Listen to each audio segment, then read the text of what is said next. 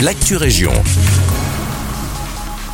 Bonjour à tous, ici Guillaume à Nivelles, information de la commune destinée aux automobilistes.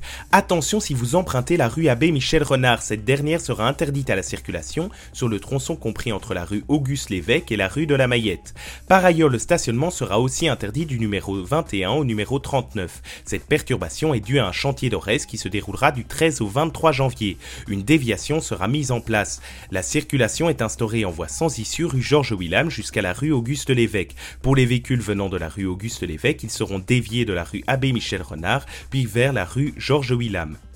Toujours à Nivelles, du 13 au 22 janvier, le cirque Stromboli installe ses quartiers à la place des Quatre Vents. Au programme spectacle équestre, acrobatie et bien évidemment numéro de clown, parmi lesquels un artiste local. De fait, Roger Gouze, ou plus connu sous le nom de Roger le Clown, fait désormais partie de la troupe du cirque Stromboli. Cet acclo présent dans le cœur de tous les Nivellois se retrouvera sur la piste chez lui, dans sa ville.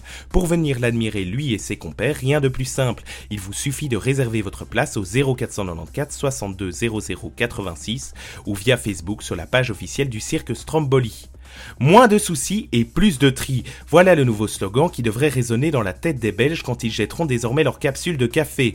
En effet, depuis le 1er janvier, capsules de café et d'autres boissons peuvent être mises dans les sacs PMC, peut-on lire sur le site d'Inbewe. Une mesure qui, sans compliquer notre quotidien, permettra le recyclage d'une quantité toujours plus grande de déchets. Selon Foss Plus, le total pourrait même atteindre 4500 tonnes de matériaux recyclés en plus à l'échelle belge.